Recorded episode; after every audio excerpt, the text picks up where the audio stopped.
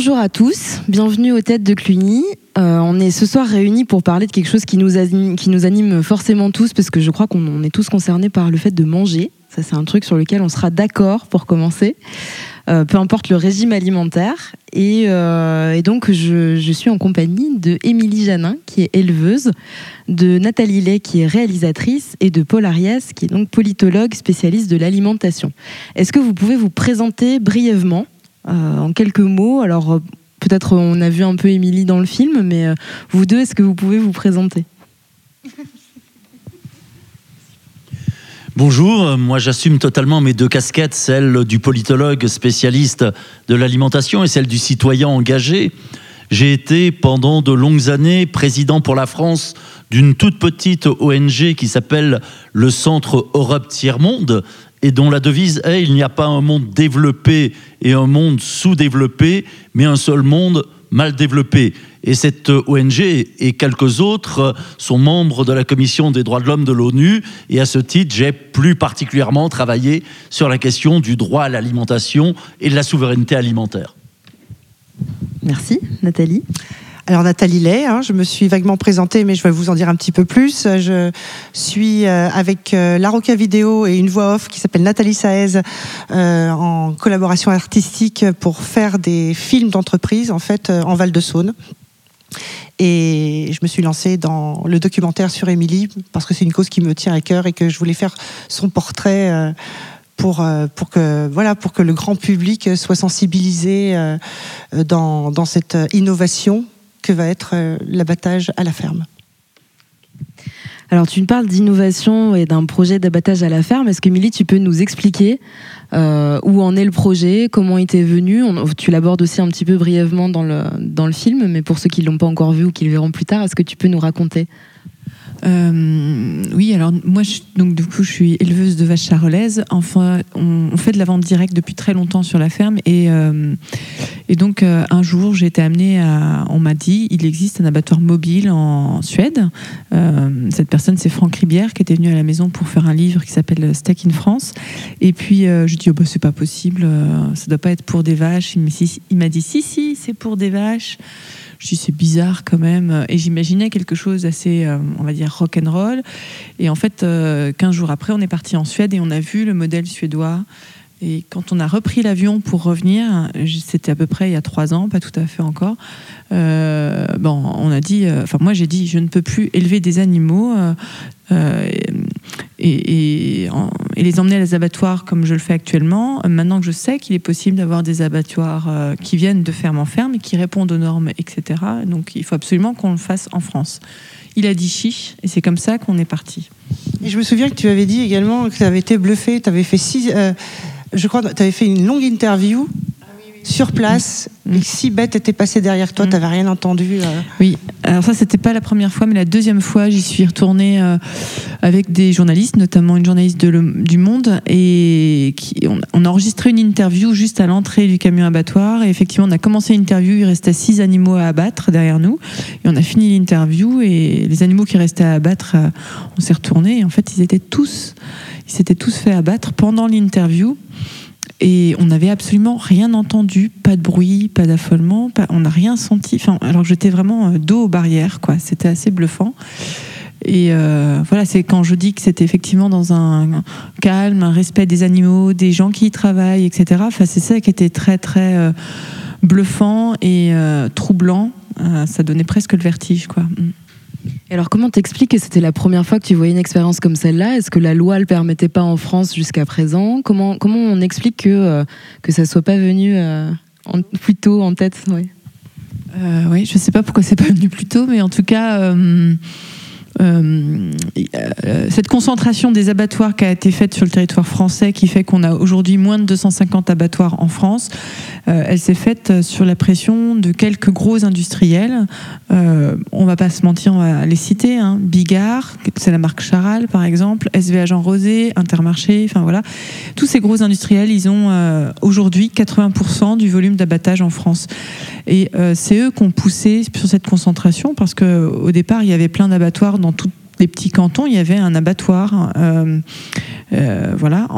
À titre de comparaison, en Allemagne, il en reste encore aujourd'hui 3500 abattoirs. C'est la même surface que la France, l'Allemagne. Voilà. Et on peut pas dire qu'économiquement, euh, ils soient moins bons que nous. Voilà, en France, ils ont fait un autre choix. Ces industriels ont clairement influencé les politiques pour aller vers cette concentration. Donc, on est sur une situation d'oligopole qui leur bénéficie parce que, en détenant tous ces outils d'abattage, ils détiennent le marché de la viande en France. Donc c'est plus euh, l'éleveur et celui qui est à l'origine de la chaîne qui est concerné par l'acte d'abattage, comme tu nous disais dans le film, mais euh, plutôt ceux qui vendent la viande euh, au final. Vous avez quelque chose à dire? Je vois que vous avez le micro qui est prêt. Bah, à- Peut-être sur le fait qu'on a exclu les abattoirs des villes, c'était en fait un coup politique. C'était la peur des classes populaires qui étaient réputées être des classes dangereuses. Et on s'est dit, si euh, on élimine la présence de la mort de la ville et, la présence des abattoirs, on aura euh, des classes populaires moins dangereuses. C'est-à-dire qu'il y avait vraiment, dès le départ, euh, un enjeu, une signification politique, avant même d'être effectivement un enjeu économique avec euh, la grande industrie. Moi, ce que j'ai envie d'ajouter par rapport au film, c'est que pour moi, c'est un exemple parfait de ce besoin de nouveaux récits qu'on a vis-à-vis de l'élevage, mais vis-à-vis également de l'abattage. Il y a deux ans, j'avais signé un texte avec Jean Ziegler euh, et euh, Carlo Petrini, le président fondateur de Slow Food, où on disait qu'il fallait aller vers une nouvelle alliance entre les animaux, les éleveurs et les mangeurs, parce qu'on préfère dire mangeurs que consommateurs. Eh bien, je crois que ce film s'en est une excellente illustration. Et alors, au-delà de- des raisons économiques et des raisons politiques à l'origine, comment on explique qu'aujourd'hui le consommateur ou le mangeur soit euh, a priori éloigné en fait de la chaîne de, production ou d'élevage ou de l'origine de, ces aliments? Est-ce que euh, il est de plus en plus euh, concerné? Est-ce que toi tu dois faire œuvre de pédagogie euh, permanente pour qu'on le comprenne ou que le consommateur s'intéresse? Ou est-ce que c'est pas son rôle? Euh, les consommateurs que je côtoie qui viennent à la ferme euh, sont des gens qui sont déjà dans une certaine démarche. Donc, euh, on n'a plus besoin de faire de pédagogie avec eux, on va dire, parce que c'est des gens qui sont déjà très engagés, qui ont fait le choix justement d'aller dans des fermes, d'aller vers des producteurs. Et donc, oui, je pense qu'il y a de la pédagogie effectivement à faire. À un moment donné.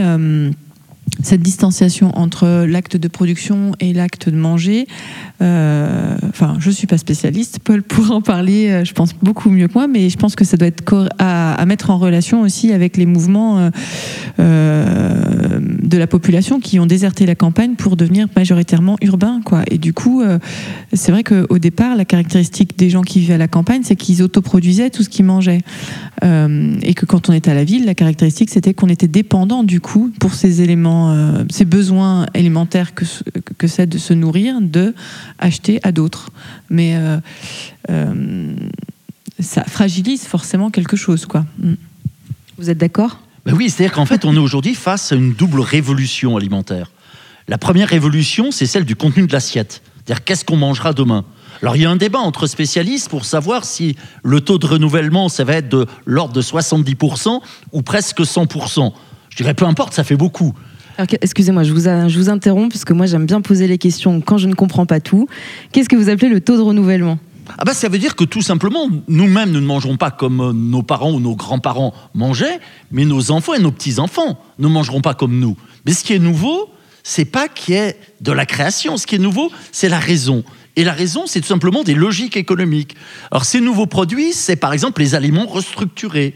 La viande restructurée, c'est aujourd'hui plus de 50% de la viande consommée aux États-Unis. Alors la viande restructurée, c'est quoi? C'est pas de la viande hachée.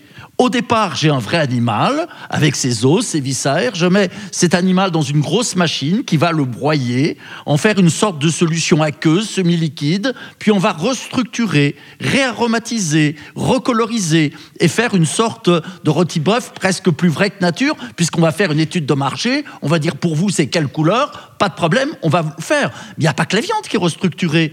Prenez par exemple, si parmi vous, il y en a qui ont encore la fâcheuse habitude d'aller dans ce que j'appelle un fast food et que vous consommiez un Big Mac. Dans un Big Mac, vous avez de l'oignon.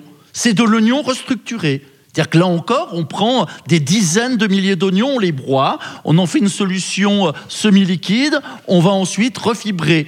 Alors pourquoi ça? Oui, j'allais vous demander bah parce oui, que parce que je dirais les oignons, ça a la mauvaise habitude de ne pas avoir toujours le même goût. Ça dépend de la variété, ça dépend de la qualité du sol, ça dépend de la quantité de pluie et de soleil. Vous allez me dire, c'est extraordinaire, ça crée de la diversité. Et vous avez raison du point de vue du mangeur, mais pas du point de vue de la logique industrielle. Il n'y a pas que ces aliments restructurés. Il y a aujourd'hui euh, également il y a la ionisation des aliments. Pardon, je dirais, la ionisation, c'est en fait le, le, joli mot pour dire l'irradiation des aliments. C'est-à-dire qu'on va prendre des aliments vivants et on va les irradier à faible dose pour leur permettre de franchir les frontières. La conséquence, c'est la casse de l'agriculture paysanne, d'une agriculture locale. Et puis il y a bien sûr les OGM, première, deuxième génération. Et puis, et puis il y a toutes les biotechnologies, et notamment dans le domaine de la viande, du fromage et des laits. Je dirais le débat derrière peut-on manger de la viande? Je crois que c'est important de dire que choisir de manger de la viande ou choisir de ne pas en manger à titre individuel, c'est aussi légitime l'un que l'autre. Ce qui est problématique, c'est de prétendre interdire l'élevage et de prétendre interdire la consommation de viande. Parce qu'on sait très bien que les arguments qui servent à tenir ce discours sont totalement erronés. On nous dit que euh, la consommation de viande, que l'élevage serait responsable de la faim dans le monde. Alors c'est déjà c'est déjà une stupidité, puisque ce qui est responsable, ce n'est pas un régime alimentaire trop carné, c'est un système économique qui repose sur la casse de l'agriculture paysanne, qui repose sur le vol euh, des terres, qui repose sur des choix technologiques et, et qui repose ça a été cité tout à l'heure, sur l'importance du gaspillage. Le gaspillage alimentaire nord-américain, États-Unis et Canada, c'est 100 milliards de dollars par an, à comparer aux 30 milliards de dollars qui seraient nécessaires pendant 25 ans pour régler le problème de la faim dans le monde. Et puis une vache. Je dirais, une vache, c'est un petit miracle de la nature. Une vache, elle peut brouter de la bonne herbe et en faire euh, des calories consommables pour les humains. Mais, c'est vrai qu'aujourd'hui, l'agriculture industrielle est incapable de nourrir toute l'humanité. Un humain sur huit n'a pas assez. Mais une agriculture exclusivement végane serait aussi totalement incapable de nourrir toute l'humanité. Parce que la seule solution pour pouvoir se passer des fumures, du fumier animal, ça serait toujours plus d'engrais chimiques, toujours plus de produits phytosanitaires, c'est-à-dire tout ce qui détruit la terre, tout ce qui détruit l'humus. Et le, principal, et je me tais après, le principal hécatombe aujourd'hui, ça ne concerne pas euh, les, euh, les vaches, ça concerne les vers de terre. Les vers de terre, c'est 70% de la masse corporelle de l'ensemble des animaux. Et je dirais, cette hécatombe des vers de terre, la responsabilité, c'est une agriculture productiviste, industrielle. Ce sont les pesticides, les insecticides et, puis euh, les engrais chimiques. Donc, euh, je dirais, le fait de manger de la viande que l'on choisit, ce n'est pas effectivement ce qui explique la faim dans le monde. On nous dit aussi que l'élevage serait responsable de la dégradation du climat. Mais tout dépend de quel élevage on parle. Si on parle effectivement de la production industrielle de protéines animales à bas coût, oui, effectivement, c'est une part de responsabilité. Mais je dirais qu'une prairie avec ses vaches, c'est pas une source, mais un puits de carbone. Dire une prairie d'un hectare, ça permet d'absorber chaque année 1,5 tonnes de CO2. Donc c'est bon pour la planète. Dernier argument, on y viendra peut-être après, c'est qu'on explique souvent que l'élevage serait responsable de la crise sur l'eau potable. Il y a toujours les deux mêmes chiffres qui sont cités. On nous dit pour produire un kilo de blé, faut consommer 100 litres d'eau. Et pour produire un kilo de bœuf, il faut utiliser 15 000 litres d'eau. Alors c'est vrai, mais c'est vrai en apparence. Parce qu'on consomme, on confond trois types d'eau. Il y a tout d'abord ce qu'on appelle l'eau bleue, l'eau réellement consommée par euh, les vaches. C'est 3% des 15 000 litres. Ensuite, il y a l'eau grise, l'eau qui sert à l'assainissement des installations. C'est encore 3% des 15 000 litres. Et puis, il y a l'eau verte, 94% du total, qui est l'eau de pluie et qui reste dans les prairies. C'est-à-dire qu'on suivrait cette logique anti-élevage, il vaudrait mieux à la limite des élevages hors sol parce que parce qu'on consommerait moins d'eau. Ok, donc on n'a pas de solution en opposant des régimes alimentaires et, euh, et, en politisant en fait le régime alimentaire. De toute façon, le, le vrai nœud du problème, c'est la manière dont on produit ce qu'on va manger après, et ça a un impact à la fois environnementale et sur la santé, comme tu l'as mentionné tout à l'heure. Tu voulais peut-être reprendre la parole par rapport à ça. J'ai vu que tu voulais. non, mais moi, ce que je trouve vraiment dommage, c'est que l'opinion publique est manipulée. Je ne sais pas comment, j'arrive pas à cerner tous les rouages, mais euh, dans la tête des gens, il euh, n'y a pas de distinguo entre l'élevage paysan et l'élevage industriel. C'est-à-dire qu'on inculque, on fait inculquer aux gens l'élevage c'est pollueur, l'élevage c'est ci, l'élevage c'est là, et euh, euh, on oublie de dire que ça concerne l'élevage industriel. Et c'est comme, voilà, je voudrais parler du, du lundi vert. Je rebondis pour le lundi vert. Quand j'ai découvert, vous avez entendu parler de ce lundi vert ou pas? Non? En fait, euh, alors je ne sais plus qui a lancé ça. 500 grandes personnalités médiatiques du showbiz. Alors quand j'ai quand j'ai découvert euh, le lundi vert, j'ai envoyé un mail à Émilie. Je lui ai dit qu'est-ce que c'est que ce truc? Est-ce que c'est végan? Parce que le propos, euh, pour moi, ne plus manger de viande le lundi, je ne comprenais pas.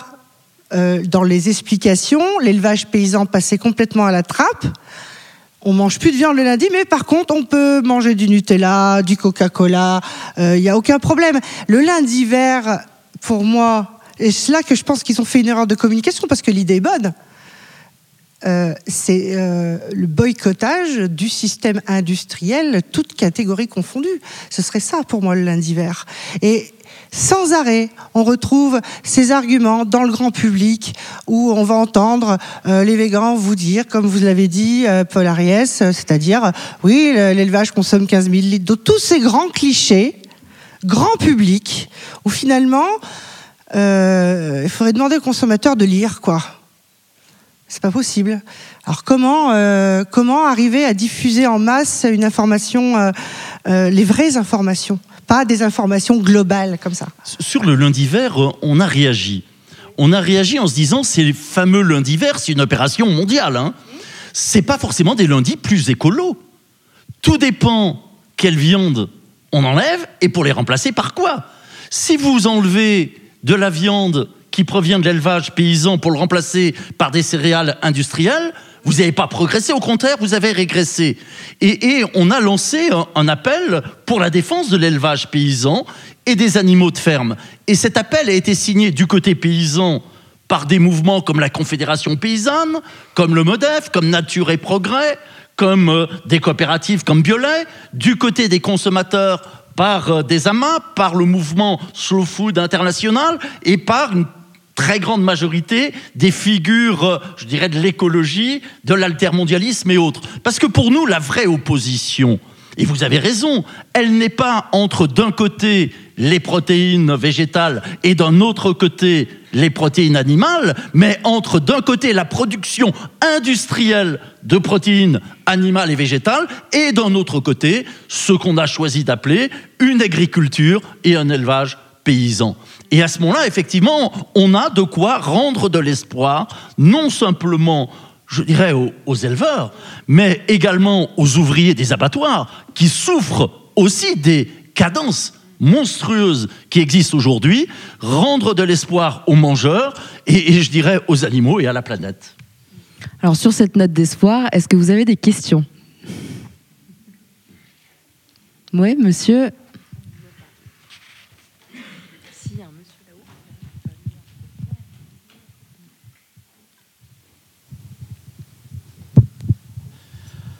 Est-ce que vous pouvez vous lever, s'il vous plaît C'est juste pour le, pour le, qu'on vous voit, parce qu'avec la ah. lumière, on, on, a du mal. Moi, j'en ai, j'ai une question toute bête. Pour rencontrer pas mal de gens, euh, abattoir mobile, dès qu'on le sort, c'est tout sauf un gage de qualité dans pour le commun des mortels. C'est-à-dire que ça, ça résonne mal pour les, euh, les gens, le mangeur lambda. Pour lui, c'est pas tout de suite un gage de qualité l'abattoir mobile. Il, il va se poser toutes les questions. Donc je pense qu'en termes d'éducation, effectivement, il y a un boulot énorme à faire là-dedans. Parce qu'à chaque fois que j'en ai parlé autour de moi, quand on leur dit euh, on soutient un projet, c'est pour l'abattoir mobile. Oh, l'abattoir mobile. Mais l'hygiène et tout ça, tuer les animaux devant leurs copains et tout. ça, sonne mal. Le bœuf éthique, ça sonne super bien. Ça, c'est, top. Mais euh, je pense que là-dessus, il y a vraiment un boulot énorme à faire en termes d'éducation. Parce qu'effectivement, on nous a bien retourné la tête. Oui, oui, oui. Alors après, ces, ces arguments, c'est vrai que c'est pas parce que c'est un abattoir mobile que ça va forcément euh, être bien. On pourrait, pour un choix de rentabilité, si on voulait être dans la même euh, logique que les industriels, choisir avec l'abattoir mobile d'aller dans des élevages de 1000 veaux ou de 1000 vaches ou de voilà comme il y a dans la Creuse ou comme ils voulaient faire à Digoin à un moment donné. Enfin bref, et du coup euh, c'est top, on s'installe et on en, tue énormément dans la journée. Ben, clairement, en fait, c'est pas notre volonté à nous. Euh, que cet abattoir mobile vienne euh, servir des élevages qui, pour nous, ne s'appellent pas des élevages. Quoi. Euh, euh, voilà, donc déjà, premier truc, c'est qu'il va être mis à disposition d'éleveurs vertueux qui ont une certaine façon d'élever leurs animaux, etc. Et effectivement, pour les aspects hygiène conditions, alors les, les aspects tuer les animaux devant leurs copains, etc.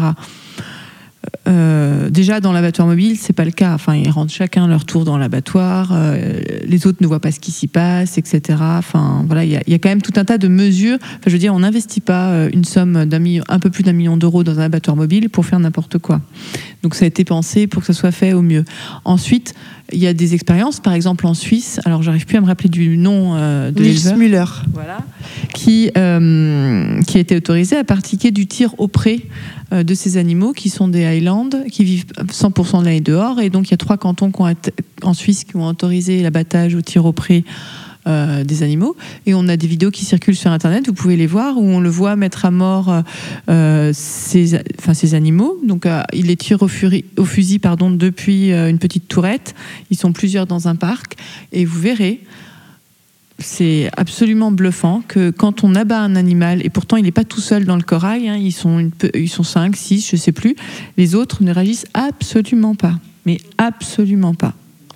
Alors il faut vraiment arrêter de faire de l'anthropomorphisme sur ce que, euh, ça peut faire aux animaux de voir un autre mis à mort. J'avais une question par rapport à, l'abattoir mobile, monsieur. Enfin, je crois ici une histoire de vocable. Euh, moi, quand j'entends abattoir mobile, je me dis est-ce que c'est pas pour répondre à, des soucis de proximité aussi? On disait qu'il y avait euh, de moins en moins d'abattoirs ou alors euh, des abattoirs pour pour de la masse. Est-ce que c'est pas ça aussi l'enjeu? C'est d'avoir un espèce de maillage du territoire qui peut permettre à des éleveurs d'éviter de se soucier d'avoir enfin voilà, à élever des bêtes qui vont être tuées à à 50, 100 euh, kilomètres de chez eux, parce que je crois qu'il y a une norme normalement, mais elle n'est pas toujours respectée, hein, c'est ça. Donc est-ce que c'est pas ça aussi la volonté de l'abattoir mobile? Si, si, alors il y a ça. Euh, donc nous, effectivement, c'est un abattoir mobile sur pour bovins, uniquement pour vaches. Mais après, on a plein de collègues, euh, notamment euh, de la Confédération paysanne du Vaucluse, aussi de Lozère, de l'Ariège, qui travaillent sur des projets d'abattoirs mobiles plutôt pour des petits ruminants, donc ovins caprins, euh, qui sont sur des problématiques de création d'abattoirs mobiles. Donc du coup, c'est plus petit, hein, puisque comme c'est des animaux qui font 20 kilos de carcasse, c'est quand même plus facile à mettre en œuvre. Ils réfléchissent à travailler sur, euh, bah, sur le projet d'abattoir mobile, mais parce que eux, clairement, euh, il existe encore des abattoirs euh, dans leur département, ou des fois il n'y en existe plus. Dans le Vaucluse, il n'y en a plus du tout. Mais ce sont des abattoirs qui n'acceptent pas les petits ruminants. Donc du coup, euh, bah, ceux qui sont dans le sud des Alpes, euh, Alpes du Sud, Vaucluse, etc., leurs agneaux sont systématiquement envoyés à Sisteron. Sisteron, c'est l'abattoir qui tue à peu près, euh, pas tous les agneaux de France, mais pas loin. Et c'est des heures de camion, c'est des kilomètres, etc. Donc l'idée de, ces abattoirs mobiles, c'est effectivement, pour vous rassurer, tous les projets d'abattoirs mobiles pour le moment qui sont portés en France le sont par des paysans. Voilà. Euh, et la simple raison de, cela, c'est que euh, les industriels veulent vraiment pas que ça se fasse. Ils mettent un boycott euh, terrible. Quand ça a été voté, la loi euh, agriculture et alimentation, l'article 73 sur l'expérimentation des abattoirs mobiles, en fait, avant, moi, j'avais des textos de, certains députés avec qui on était en relation, etc. Et, et, et- et en fait, il y avait des pressions absolument énormes. Il y a eu des mensonges, des informations qui ont circulé, comme quoi mon abattoir mobile, qui n'existe toujours pas, qui est toujours pas construit, était déjà à l'origine de la fermeture de trois abattoirs. Euh, Voilà, faut mieux en rire. Mais voilà, il y a des vrais, euh, il y a des gens qui ont des moyens de faire du lobbying pour pas que ça se fasse. Donc un, les abattoirs mobiles en général sont portés que, enfin pas en général. Pour l'instant, tous ceux qu'on connaît en France, il y en a une, petite douzaine en cours, euh, voilà, beaucoup sur ovin caprin, un en porcin et un en bovin. Euh, c'est que des paysans qui les portent. Donc c'est pas et c'est pas des paysans industriels du tout. Et l'autre aspect sur l'aspect hygiène. Euh, vous inquiétez pas, ils nous font pas de cadeaux. On a zéro euh, dérogation sur les règles sanitaires et, euh, on a absolument des, obligations. Et ceux qui veulent vraiment pas que ça se fasse, donc les gros, hein, SVA, Jean Rosé, Bigard, Interbev et compagnie, ils font du lobbying toutes les semaines, plusieurs fois par semaine dans les bureaux du ministère de l'Agriculture pour qu'on n'ait pas de dérogation aux règles sanitaires. Et on va être contrôlé, croyez-moi qu'on va les avoir tout le temps, tout le temps, tout le temps là. On n'a pas le droit à, un- un- à une exception, quoi, et on n'aura pas le droit à l'erreur. Euh, donc, ça va être l'abattoir le plus surveillé de France. Enfin, les abattoirs les plus surveillés de France. Il y a- a, d'autres questions? Non, moi, je voulais.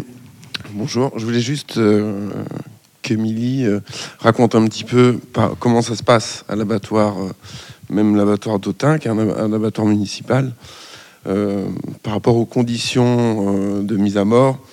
Euh, le monsieur demandait tout à l'heure, euh, l'animal va mourir devant euh, ses copains, ses copines vaches, ou ça se passe comment Tu peux le raconter?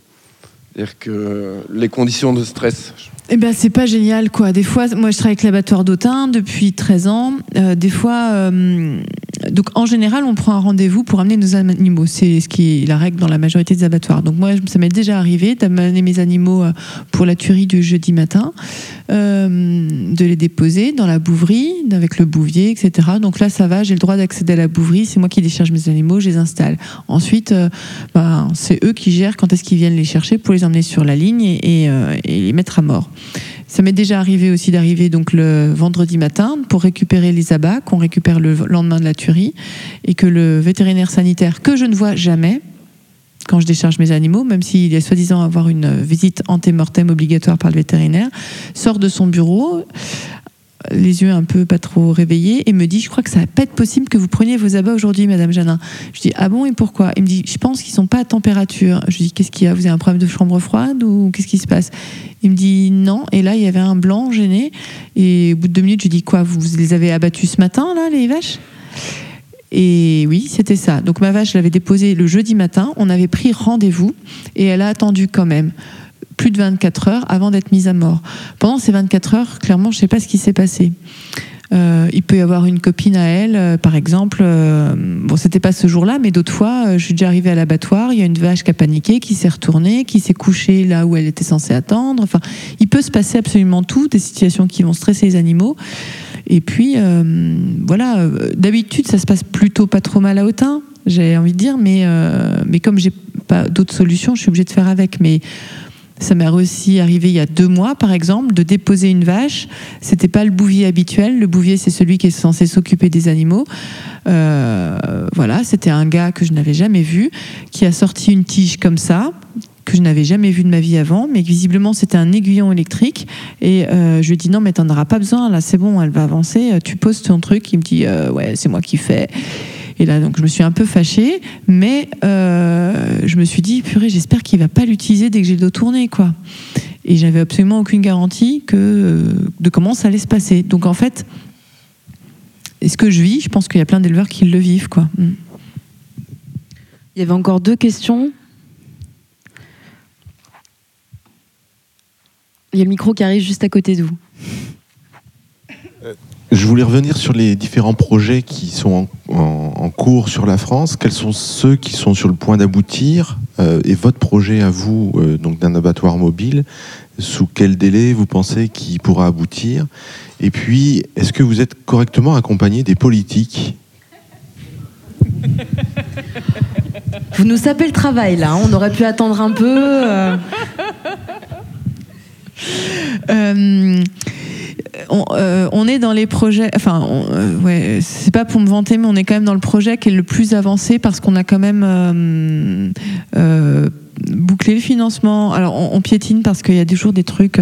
On a bouclé le financement, mais par exemple, dans les clauses pour libérer les fonds, les virer sur notre compte, quoi, en gros, euh, il faut euh, un papier qu'on n'a pas, qu'il faudrait avoir quand le camion sera livré. Mais pour le livrer, il faudrait d'abord le commander et verser 30% d'acompte. Enfin, bon, bref, on est dans ces problématiques-là qui font qu'on tourne un peu en rond depuis parce qu'on est toujours en fait dans la phase de prépa- du, fameux dossier d'agrément. Euh, voilà, mais les choses avancent. Après, les autres projets qui sont moins coûteux. euh, euh, on est obligé de rester discret, donc je ne vais pas euh, donner plus d'infos parce qu'il y a vraiment des pressions qui sont mises sur eux aussi, enfin sur tout le monde pour pas que ça se fasse. Par exemple, il y avait, alors maintenant que il y a eu un, exemple de projet qui était porté avec un abattoir à Chaland, euh, donc c'est dans l'ouest de la France, vers la Vendée, et donc des éleveurs devaient, enfin Chaland, cet abattoir était d'accord pour travailler avec des éleveurs, un groupe d'éleveurs pour faire un caisson d'abattage mobile qui permettait pas de faire tout l'abattage mobile à la mais juste faire euh, la mise à mort, euh, assommage, saignée à la ferme, et ensuite l'animal a été transporté en pot jusqu'à l'abattoir, et euh, toutes les, autres étapes étaient faites à l'abattoir. Sauf que bah, je sais plus quand est-ce que ça s'est su qu'il y avait ce projet. Toujours est-il que au mois de juillet, là 2018, Bigard a racheté 50% des parts sociales de cet abattoir à Chaland, et que au 28 janvier 2019, cet abattoir était officiellement fermé. Voilà. Ouais, ouais. Et donc, comme vous dites, putain, ils font tout pour nous bloquer.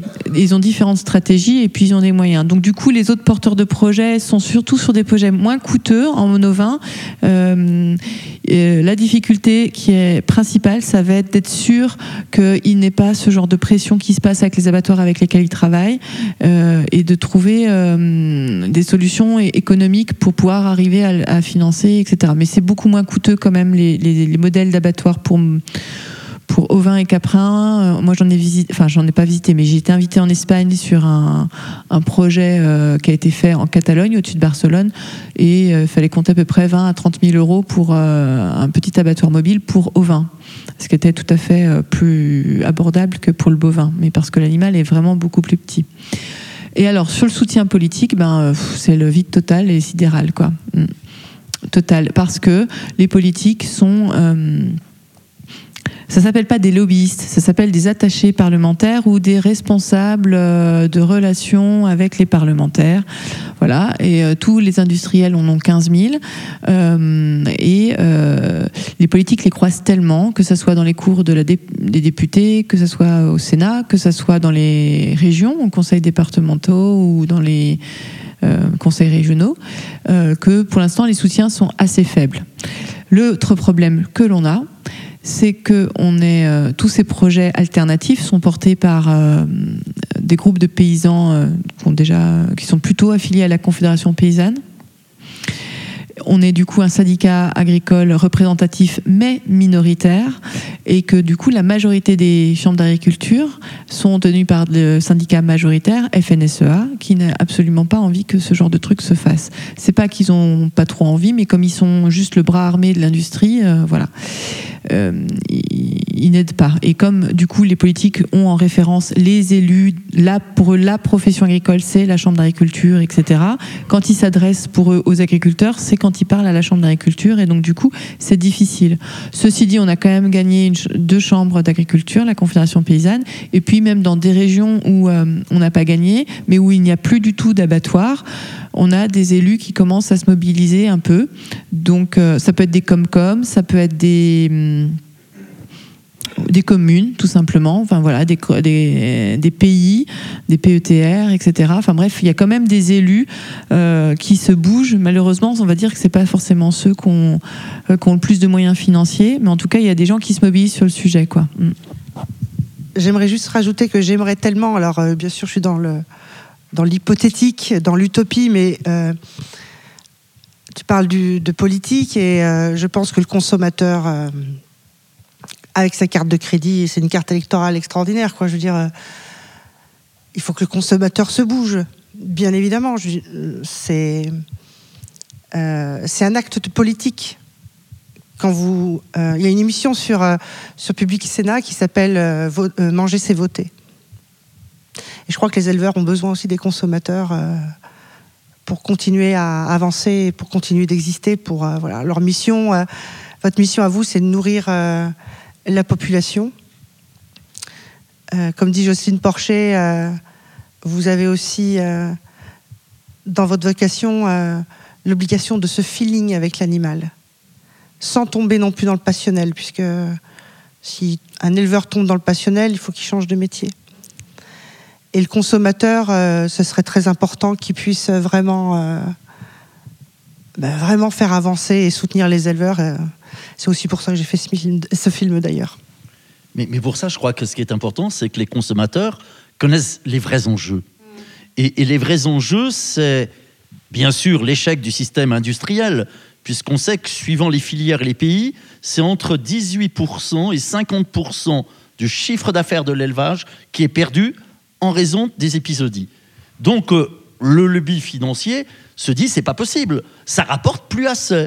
Et, donc ils ont choisi de développer euh, tout simplement ce qu'on appelle l'agriculture cellulaire, c'est-à-dire euh, tout simplement les fausses viandes, le faux fromage, les faux œufs, le faux lait, la fausse viande par exemple fabriquée industriellement à partir de cellules souches. Mais c'est pas, je dirais, des euh, groupes minoritaires. Je dirais ceux qui sont aux manettes aujourd'hui de cette révolution qu'on nous promet pour dans dix ans, c'est en premier la Silicon Valley. C'est euh, Google, c'est Amazon, c'est euh, Twitter, c'est-à-dire c'est ceux qu'on n'attend pas précisément dans ce domaine-là. Au niveau européen, il y a un personnage essentiel, Monsieur Jérémy Coller, considéré comme le financier le plus important au niveau du second marché boursier mondial. Et Monsieur Jérémy Coller s'est donné un seul objectif, c'est de tuer l'élevage traditionnel, d'en finir avec l'élevage traditionnel. Et il a réuni un consortium qui a encore euh, un an pesait 2,6 billions de dollars, c'est-à-dire des milliers de milliards. Et j'ai vérifié il y a deux jours, aujourd'hui, ce qu'il pèse, c'est plus de 10 billions, c'est-à-dire des milliers de milliards. Et leur objectif, c'est effectivement de jouer sur la sensibilité pour euh, justifier le fait qu'on interdise l'élevage à terme et qu'on le remplace par euh, ces biotechnologies alimentaires. Bien sûr, tuer un animal, je dirais, c'est jamais une activité euh, indifférente. Mais c'est pas parce que vous ne mangez pas de viande, c'est pas parce que vous ne buvez pas de lait ou vous ne mangez pas de fromage que votre alimentation ne nécessite pas de tuer des animaux. On sait, d'après toutes les études scientifiques, que l'agriculture végétale tue 25 fois plus d'animaux que l'élevage. Mais ce ne sont pas les mêmes. C'est-à-dire que pour produire un kilo de blé, il faut en moyenne supprimer une soixantaine de souris. Et, tout jardinier sait qu'il ne pourra pas manger de laitue s'il n'élimine pas euh, des limaces et qu'on n'aura pas de pommes de terre si on n'élimine pas euh, les dorifères. Donc on a le sentiment qu'aujourd'hui, pour une partie de la population, tuer des animaux pour pouvoir les manger directement, ça serait pas bien. Mais qu'en revanche, tuer des animaux pour manger de, des végétaux, des fruits, là, ça deviendrait effectivement totalement légitime. Et, je, crois qu'il ne faut pas se laisser piéger parce qu'effectivement, euh, le lobby financier est, prêt pour euh, nous imposer euh, ces solutions qui vont remplir ses coffres-forts, ça c'est évident, mais qui auront des conséquences écologiques effroyables et des conséquences pour le monde paysan effroyables. La fin de l'élevage, ça serait la suppression d'un milliard 200 millions de petits paysans éleveurs dans les pays du Sud. Rappelez-vous, il y a quelques mois, euh, l'ancienne patronne du MEDEF en France qui disait qu'il c'était quand même scandaleux qu'on puisse encore utiliser des animaux euh, de trait. Et, et, bah, il faut lui rappeler euh, que tout simplement, à l'échelle mondiale, on ne compte que 65 millions de tracteurs. Et qu'effectivement, plus d'un milliard de petits paysans ont besoin de l'élevage comme animaux de trait, mais aussi comme fumier pour pouvoir, pour pouvoir s'en sortir. Effectivement, moi, ça, c'est une question que j'avais envie de vous poser à tous les trois, euh, parce qu'on a quand même tendance à, à, enfin moi je trouve parfois prendre des raccourcis, de, de soit stigmatiser le consommateur en disant que c'est à lui de faire ce choix. Il est nécessaire puisque comme euh, comme tu disais, c'est un pouvoir. De- on, on consomme, on achète, on a un pouvoir. Euh, mais c'est soit on stigmatise le consommateur, soit euh, on accuse le politique euh, parce que euh, il, agit pas euh, dans ce sens. Mais il me semble qu'en fait on parle peu des éleveurs eux-mêmes ou de comment l'agriculture s'est transformée euh, sur euh, les, je sais pas, les deux derniers siècles. Moi, ce qui me, ce qui m'interroge, c'est, c'est euh, là vous parliez des petits paysans, c'est en quoi la population, le grand public, n'est pas plus inquiète de savoir qu'en fait, il y a plus de petites fermes ou de moins en moins, qu'elles sont pas accompagnées pour commencer quand un jeune agriculteur veut s'installer et puis devenir propriétaire, acquéreur de terre, c'est très très compliqué. Est-ce que la solution, elle n'est pas non pas de, de toujours euh, mettre en opposition ou de parler de régime alimentaire ou de choix d'alimentation, mais est-ce qu'il n'est pas aussi de réfléchir à un autre système euh, ou à, revenir peut-être à plus de bon sens sur des fermes dans lesquelles on n'opposait pas les légumes et la viande puisque on avait besoin de, de- des deux en fait dans un petit écosystème. Donc je sais pas lequel de vous trois veut répondre à ça. Oui, bah, c'est un peu ce qu'on ce qu'on porte à la Confédération paysanne. Le projet d'agriculture paysanne de la Confédération paysanne, c'est clairement euh, euh, d'avoir des paysans nombreux sur le territoire et avec des fermes qui sont euh, le plus autonomes possible. Voilà, il y a une dimension sociale, il y a une dimension alimentaire, etc. Effectivement, le consommateur a un pouvoir, le politique a un pouvoir. Donc on dit oui, c'est un peu ju- injuste de l'accuser. Non, je suis désolée, il est élu à un moment donné pour gérer ce genre de questionnement. Et voilà, et à un moment donné, il n'assume pas. Donc on a en droit, c'est tout à fait légitime, et c'est notre devoir là de militant de dire Eh oh, on vous a élu, c'est votre job de faire ça. Il refuse de le faire. Effectivement, après on peut essayer d'agir autrement, mais euh, dans l'histoire de l'évolution agricole, à un moment donné, euh, comment dire euh, je suis pas une spécialiste, mais euh, tous ces progrès, euh, bon, l'utilisation des engrais chimiques, ça a été quand même euh, fortement incité pour pouvoir recycler des matières qu'on avait au départ prévues pour la guerre. Ça a été vendu, voilà, on a vendu des tracteurs, etc. On a vendu, et en fait tout ce système industrialisé. Bah, il bénéficie aux vendeurs de tracteurs. C'est un peu comme la ruée, sur, la, la euh, vers l'or, quoi, en fait. Les seuls qui se sont enrichis, c'est les vendeurs de pelles. C'est pas les, euh, c'est pas les trouvères d'or ni, ni le reste. Donc du coup, voilà, c'est un peu ça avec l'agriculture. Là, on a perdu, euh, non seulement on a perdu énormément de paysans, mais en plus on a détruit l'environnement et, on a perdu des savoir-faire aussi. Et voilà, et on a créé. Euh, là, je sais pas si vous avez entendu, mais dans les médias, euh, euh, bon, c'est parti de la FNSEA, notre chère Christiane Lambert, alias Martine à la ferme, qui a commencé à dire. Il y en a marre de l'agribashing, euh, les médias, vous arrêtez pas de dire du mal de l'agriculture, c'est vraiment pas gentil. Il y en a marre de l'agribashing. Bon, j'ai trouvé ça très ridicule qu'elle dise ça, parce qu'en fait, les médias, il ne faut que montrer un problème. Et donc, c'est pas le problème de celui qui monte. Le problème, c'est quand même pas celui qui pointe du doigt le problème. C'est bien euh, celui, ce qu'il est en train de montrer, quoi. Enfin bon, bref. Donc je trouvais ça un peu ridicule, mais bon, la FNSEA nous habitue quand même beaucoup à de choses ridicules. Mais là où ça a été catastrophique, c'est que quand le nouveau ministre de l'Agriculture, Didier Guillaume, a pris ses fonctions, dans les premiers jours, ses premiers discours, tac, il nous a créé euh, Oh, le grand problème de l'agriculture, c'est l'agribashing. Et il n'a pas arrêté de le répéter au sein de l'agriculture. Et voilà, et ça a été repris par Macron, etc.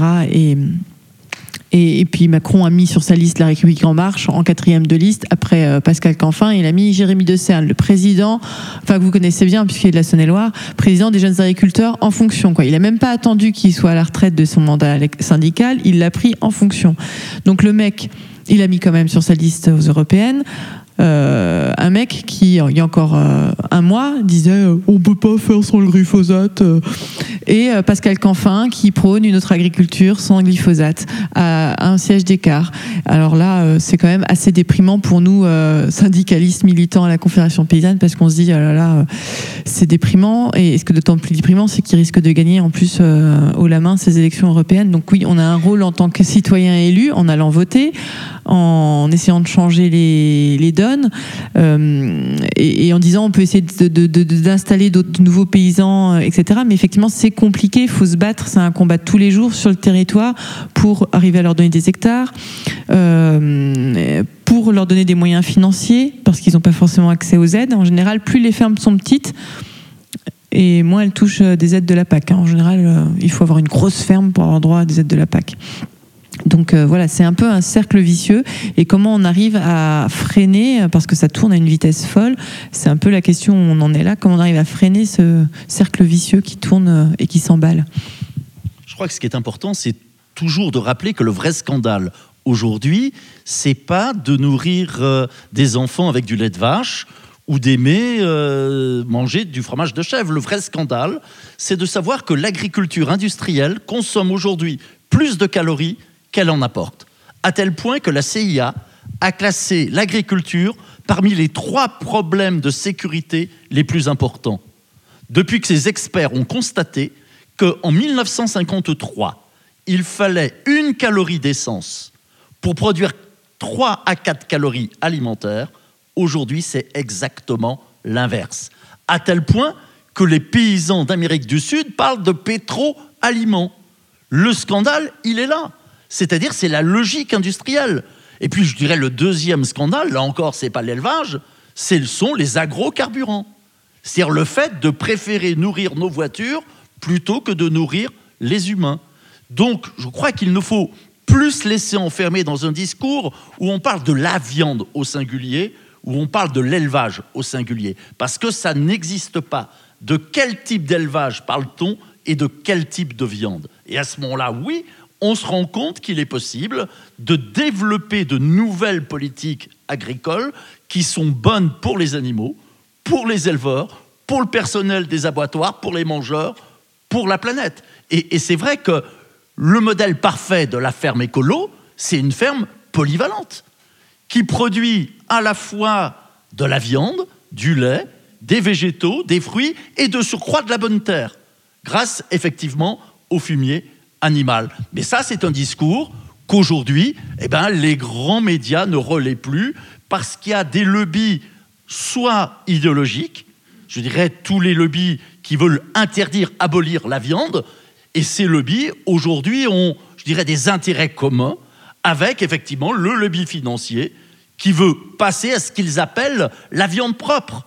Sous-entendu, la fausse viande serait propre, donc la vraie viande, la viande issue de l'élevage, elle serait sale. Il y avait une dernière question tout à l'heure. Euh. Vous l'avez pas oublié?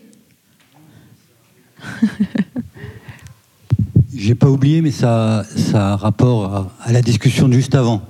C'était pour dire simplement que aujourd'hui, dans le Clunisois, il y a quand même des bonnes nouvelles par rapport euh, à la conscience des consommateurs, par rapport au soutien des politiques locaux c'est qu'on a créé une petite association pour, pour euh, créer un petit abattoir de proximité et que cette euh, association, elle est soutenue évidemment par des éleveurs, mais pas que des éleveurs, des consommateurs, des citoyens, et euh, la Comcom met aussi la main, la main à la poche. Quoi. Donc pour dire qu'il y a aussi de l'espoir de ce côté-là, et que bah, les choses avancent sur les territoires à condition de se bouger un peu. Quoi. Voilà. Ça, c'est merci. C'est intéressant par rapport à ce que tu dis aussi dans le film, euh, que fait l'acte d'abattage, euh, la mort de l'animal, c'est quelque chose qu'on a éloigné. Alors c'est pas, ça concerne pas que les animaux, la mort en général, on n'en discute pas trop euh, de par chez nous. Euh, là, dans un exemple comme celui-là, concret, où on réunit à la fois la personne qui va qui va manger, la personne qui élève et la personne qui est l'intermédiaire qui va transformer non pas de la matière comme tu dis dans le film mais vraiment un animal toi ça justement c'est des choses qui c'est pas un abattoir mobile mais c'est aussi un type de solution que, que tu penses euh, judicieux. Oui oui, oui hein, c'est super. Euh, bah oui puis en plus c'est des copains de la conf alors. On peut pas dire de mal alors non non mais voilà il y a, y a, plein d'exemples comme ça. Souvent quand euh, on s'en est, c'est génial. Ce que je veux dire, mais ces initiatives, et ce que je veux dire, quand on est dans d'autres endroits, dès qu'on s'éloigne un peu, euh, on entend des gens dire, par exemple, dans la Nièvre, ils ont un problème avec l'abattoir de Corbigny, et euh, les élus disent, oui, bah, ça va être compliqué quand même que les éleveurs reprennent à eux-mêmes, à eux seuls, l'activité d'abattage, qu'ils reprennent un abattoir en main, etc. puis tu leur dis bah ouais bah Cluny, euh, pourtant il y a des éleveurs qui y croient, il y a des élus qui y croient, il y a des consommateurs qui y croient. Donc déjà ils disent ah ouais d'accord. Et puis ensuite tu leur dis puis à, côté de Saint-Étienne ça s'est fait, c'est-à-dire qu'à un moment donné la ville de Saint-Étienne a vendu, décidé de vendre son abattoir c'est un groupe, euh, une coopérative agricole qui l'a racheté, le groupe Sicarev, et qui a décidé dès son rachat, c'est un abattoir euh, polyespèce. Et euh, quand Sicarev l'a racheté, elle a dit bah, Moi, je fais que des bovins. Donc, tous les éleveurs des monts du, du, du, Forez à côté de Saint-Étienne, du Pilat, etc., qui font des petites fermes avec un peu, de, un peu de petits ruminants, un peu de porcins, etc., qui font beaucoup de ventes directes, se sont retrouvés du jour au lendemain sans abattoir pour leurs porcins et leurs petits ruminants. Et puis, du coup, les élus se sont vachement mobilisés avec eux.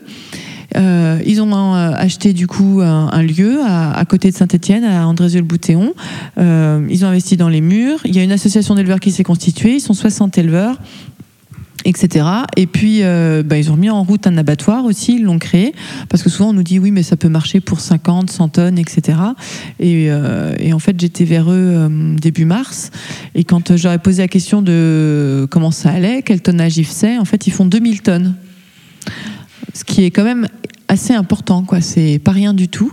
Donc, euh, et, quand je leur ai dit économiquement, comment ça va Il me dit, il oh, n'y bah, a pas de problème, ça roule très très bien. C'est-à-dire qu'on a calculé notre coût de revient d'abattage, euh, voilà, et que du coup, euh, ben, tous les clients payent au-dessus de ce coût de revient. Comme ça, on a une petite marge de sécurité et tout le monde est content parce que le travail est très bien fait. Les salariés sont très heureux. Il y a un rythme de travail qui est planifié, qui est maîtrisé. Donc voilà, on a des expériences. Il y en a dans la Drôme, il y en a au Vigan l'abattoir a été repris par des éleveurs. Enfin, il y a des, abattoirs qui ne sont pas forcément mobiles, mais où les éleveurs se sont réappropriés l'abattoir, comme à Guiestre ou à Die dans la Drôme. Enfin voilà. Et, toutes ces initiatives, elles sont super parce qu'à chaque fois, on s'aperçoit du coup que, euh, en fait, c'est possible d'avoir un abattoir bien tenu où il n'y ait pas de maltraitance animale, où euh, voilà, l'aspect économique est bien géré aussi, et, euh, où il n'y a plus ces centaines de kilomètres à faire.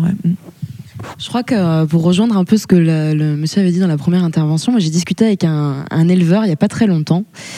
Euh, et je lui ai parlé de ton projet. Et je lui disais, voilà, qu'est-ce que tu en penses euh, Alors, c'est un éleveur qui, qui, qui, essaye de faire de l'agriculture biologique et qui a un peu, un peu de bêtes et un peu de céréales. Et il me disait, ah bah ouais, c'est intéressant, mais, mais qui c'est qui va faire les papiers? Et il était très inquiet, en fait, de savoir toute la partie euh, administrative que les, éleveurs ont apparemment pas en gestion euh, quand ils déposent les animaux. Lui, son souci, c'était mais moi, je m'en sors déjà pas avec tout ce que j'ai à faire. Je veux bien euh, cette solution, elle m'intéresse, mais je veux pas faire les papiers. Ah bah, alors pour ceux qui bossent, qui ont envie de travailler avec nous, c'est la société Le Éthique qui s'occupera de faire les papiers comme à notre abattoir, mais voilà, enfin comme un autre abattoir, on va dire. Mais c'est vrai que euh, pour les éleveurs, les collectifs d'éleveurs qui travaillent à reconstruire un abattoir reprendre la main sur un abattoir, il faut euh, pas mal de motivation. C'est super d'avoir du soutien euh, des consommateurs et des élus parce que euh, c'est effectivement beaucoup de papiers, beaucoup de procédures, voilà, mais ça en vaut la peine. C'est vraiment d'où l'intérêt d'être plusieurs et d'être en collectif. Nathalie, peut-être si tu veux reprendre un peu la parole. Toi, euh, du coup, tu as observé euh, Émilie travailler? Ah oui, j'ai et ce qui m'a beaucoup plu, euh, et c'est aussi pour ça que je voulais filmer de près les animaux.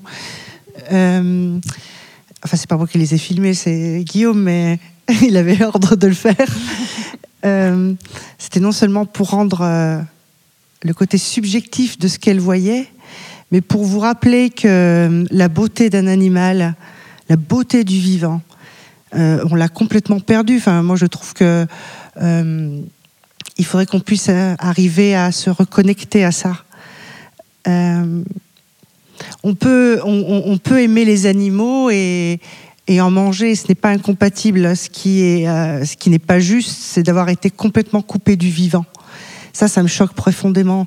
Après, rien n'est tout blanc, rien n'est tout noir. Je veux dire, euh, j'ai déjà lu des textes magnifiques des Amérindiens qui remerciaient, comme euh, tu le fais, euh, euh, tu remercies la bête, tu le fais soit en monologue, soit en voix euh, directement, tu parles à ta bête, etc.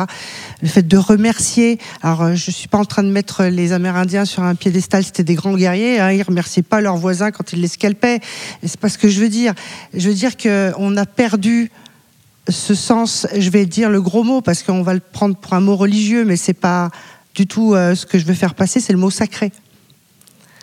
Euh, il y a des choses. euh, moi, il y a un philosophe que j'aime beaucoup, c'est, il s'appelle Bertrand Vergely. Bertrand Vergely, il parle pas de Dieu, il, va vous parler d'un principe agissant. Moi, je vais pas à l'église, hein. Et il, pose la question, il, dit qu'est-ce qui pousse dans le minéral? C'est pas du tout ça que je- Qu'est-ce qui pèse dans le minéral? Qu'est-ce qui pousse dans le végétal? Qu'est-ce qui souffle dans l'animal? Et qu'est-ce qui s'émerveille dans le cœur des hommes? Eh bien, C'est ça le principe agissant. Cette force inconnue. euh, moi, quand il y a une rencontre avec un, un animal, je trouve ça magnifique. Euh, moi, j'étais admirative de, en plus de la relation que tu avais avec tes vaches. J'en menais pas large des fois parce qu'il y avait des taureaux euh, ah, euh, qui arrivaient vers nous. J'étais, j'étais pas, je faisais pas la maline. Et le dernier jour de tournage, il y avait toutes tes vaches qui me suivaient. Là, euh, si tu as besoin d'un chien, d'un chien un jour que les chiens sont malades, tu m'appelles. Ça me fera faire un peu de sport. C'est parce que tu avais le parapluie. Je pense que le coup du parapluie, oui.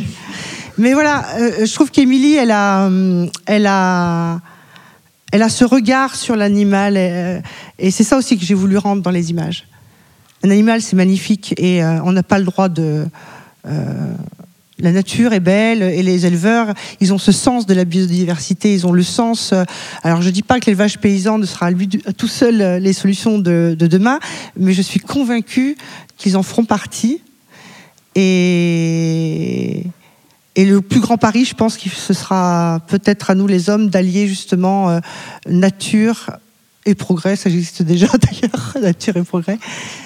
Parce que nous sommes des êtres de progrès qui, pour l'instant, se couperont de la nature. Donc il va falloir, euh, il va falloir euh, retrouver les sources. Voilà. Bah, je te remercie. Je trouve que c'est une jolie conclusion. Je sais pas ce que vous en pensez. Euh, on pourrait continuer à en discuter pendant, pendant très très longtemps, mais euh, je vous engage à suivre du coup euh, ton projet, notamment sur la page Facebook. Il y a une page Facebook, c'est ça, la ferme d'Émilie, et le, ça c'est pour le film, et la page du bœuf éthique, le bœuf éthique sur, sur les réseaux sociaux. On a vu tout à l'heure que tu étais très active. Euh, voilà, si certains euh, ont envie de rencontrer euh, Émilie et, et Nathalie et euh, Monsieur Ariès, vous pouvez le faire dans le hall un petit moment. Il y aura une séance de dédicace aussi proposée par Monsieur Ariès. Et puis, bah, je vous invite à revisionner le débat auquel vous avez assisté sur Odile TV, et puis à continuer à, être curieux de savoir comment on peut réunir euh, tous les acteurs d'une même, euh, d'une même chaîne qui nous concerne autour de l'alimentation. Merci. Merci à vous.